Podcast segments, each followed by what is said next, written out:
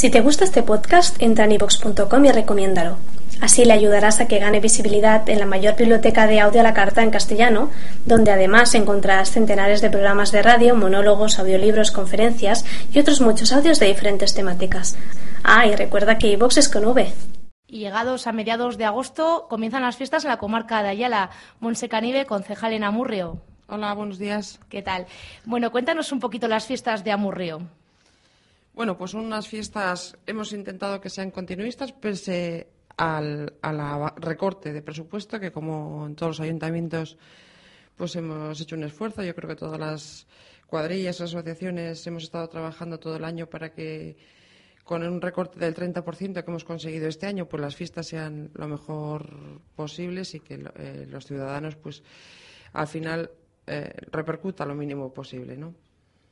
Claro, me imagino que con esfuerzo, con trabajo, con dedicación y con mucha imaginación se consiguen hacer unas fiestas que llenen los, que llenen los días, ¿no? Con muchos actos. Sí, bueno, yo creo que eso eh, ha dejado mucha gente, ha hecho un esfuerzo importante, pues en el Club Taurino ha recortado más de un 30% en sus actividades. Ha habido asociaciones que con menos dinero van a conseguir hacer unos actos, yo creo que muy dignos. Agradecer desde aquí a todas las asociaciones y grupos culturales del ayuntamiento que han entendido las necesidades y, han estado trabajando todo el año con el ayuntamiento para conseguir que esto por fin pues se plasme en el programa que hemos hecho, que yo creo que está muy bien. Y si en Álava las fiestas se caracterizan por un empiece, por un comienzo de fiestas original, Amurrio no se queda atrás. No, nosotros tenemos desde hace unos años la bajada del iguarraco, que es un pájaro, es una tradición que se viene dando yo creo que en la última dos, dos décadas. Fue a propuesta de un club de, veteranos de Amurrio. no sé si se inventaron o una tradición que decía cuando la gente bebía mucho que le pillaba el guarraco y de ahí la propuesta del ayuntamiento y ahora pues llevamos creo que alrededor de 20 años con que se baja el, el pájaro el primer día de fiestas y sube en el último. Unas fiestas que duran muchos días. Bueno, sí, duran. Este año se han modificado las, eh, las fechas. Eh, llevábamos un montón de años que era desde el 11 al 17. Este año, a propuesta de las cuadrillas y asociaciones culturales, es verdad que con mi voto en contra, porque entendía que había que mantener las fechas o rebajar, si teníamos que rebajar un día por el tema presupuestario, pero yo creo que del 11 al 17 eran unas fechas que al final todo el mundo sabía cuándo empezaban y cuándo terminaban pero bueno, pues eh, a instancias de las cuadrillas y grupos se cambió del 10 al 16 y mm, bueno, luego parece que ha habido algún problemilla con la gente que no quería ese cambio, pero bueno. y unas fiestas con un marcado carácter religioso también. Pues sí, pues empieza ya como preliminares a las fiestas el 4 de agosto ya empezamos el primer acto, digamos que es la bajada del santo, que se, hasta la parroquia de Santa María, que se, hace desde la ermita de San Roque, ¿no? Y luego sí que es verdad que hay bastantes, pues bastantes misas y actividades, sobre todo, pues desgraciadamente es un acto que casi se enmarca dentro de la gente mayor, porque últimamente, pues bueno, todos estos actos, pues los asistentes, pues eh, es la gente más mayor. Y unos actos, me imagino que pensados para todas las edades, desde los más chiquis a los más grandes. Sí, tenemos, bueno, este año también como novedad más importante dentro de las fiestas es que se ha incorporado el día de, del deporte, que hay sí que hay actividades para todas las para todas las edades, ¿no? Pero principalmente también se ha metido pues exhibición de esgrima, de tiro con arco, de bolera a la besa. hay teatros de, de calle hay, bueno, pues para los mayores los bailes, que es lo que les encanta, con comidas populares, actuaciones de bilbainadas. Luego también dentro de una, una de las verbenas, que yo creo que será un éxito porque los pueblos de alrededor ha sido muy bien otros años, ¿no? Muy bien acogido, que son las verbenas con música de los años 60 y 70, que este año se ha incorporado. Y luego también me gustaría destacar un acto que se hace en Amurrio, que yo animaría a los, al resto de ayuntamientos a que lo hicieran, que es como el primer día de fiestas por la mañana antes de empezar el chupinazo, lo que se hace en Amurrio, que es eh, viene un autobús y lo que se hace son donaciones de sangre, es un acto solidario. Un acto solidario. Y yo yo animaría al resto de ayuntamientos a que también lo. Es la forma de colaborar en un ambiente festivo, pero que no te cuesta nada, la verdad. Exactamente. Entonces, yo creo que es, eh, es una buena forma de empezar las fiestas. Eh, nos lo agradecen muchísimo y yo creo que hay que dar ejemplo desde las instituciones. Claro, todo siempre antes de empezar el chiquiteo, Monse. Siempre antes de empezar el chiquiteo. Por eso la fecha está bien elegida. Se elige el primer día de fiestas, pero antes del de, chupinazo. ¿Y el espectáculo de recortadores, Monse? Pues el espectáculo de recortadores, vuelvo a insistir que me gustaría dar las gracias a las asociaciones, en este caso al Club Taurino, que se ha portado muy bien y ha colaborado mucho con las fiestas de Amurrio.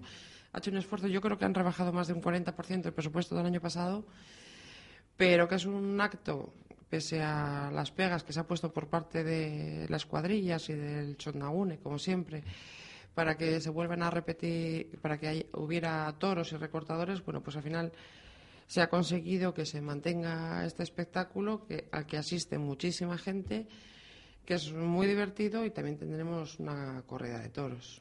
Unas fiestas, vamos, en las que no te vas a aburrir. No, espero que no se aburra nadie, animar a la gente a participar, a pasarlo bien, a entretenerse y a olvidar un poco los problemas que son muchos. Bueno, y si Amurrio tiene muchos días de fiesta, Yodio no se queda atrás. No, yo digo somos, yo somos los hermanos mayores. En Yodio tenemos, en tenemos las fiestas más largas de la comunidad autónoma vasca. Eh, y, Porque la, dura, la duración, Luis Urrechu, es, es larga. Pues sí, desde el día 15 hasta el último día de mes de agosto. Casi nada, nos quedáis cortos. Sí, sí, es un problema que, bueno, es una tradición y eso origina problemas en cuanto a la, confección del programa y tal, pero bueno, se van superando con buena voluntad. ¿Y el cuerpo aguanta? El cuerpo aguanta. Imagino que son unas fiestas pensadas también para todas las edades. Habrá actos para los más peques, para los más marchosos, para los grandes, para los mayores, para todos. Sí, sí, las fiestas se han programado para todo el mundo. Yo creo que se han hecho, pues, dentro de esta, tenemos que tener en cuenta que está gobernando Bildu el ayuntamiento, pero el programa, a, nuestro entender, eh, se aleja de cualquier principio, de cualquier manipulación, de cualquier intento de, manipulación política. ¿no? Esperemos, además, que, y confiamos, confiamos sinceramente, que no se va a producir este tipo de cosas y lo deseamos eh, fervientemente. ¿Y cómo se organizan unas fiestas, Luis, en unos momentos en los que no hay tanto dinero? Bueno, en Yodio se ha mantenido el presupuesto más o menos que el año pasado y yo creo que se ha hecho imaginación por todas las partes y se ha confeccionado un programa, yo creo que va a ser del gusto de los yodianos. Y mucha colaboración también, imagino, entre... Mucha colaboración entre peñas, eh, los partidos políticos, por supuesto, los concejales han trabajado aportando ideas, en los grupos juveniles, en fin, eh, las sociedades yo creo que se ha conseguido algo que va a ser interesante. Y, la gastronomía tendrá también, vamos, un papel protagonista en estas fiestas. Sí, hombre, hablar de gastronomía, hablar del yodio es prácticamente lo mismo. tenemos el único museo, yo creo que del mundo de gastronomía, ¿no? Que está situado en yodio. Y Luis, ya por último, eh, que nos comentes un poquito cómo se da comienzo a estas fiestas de yodio.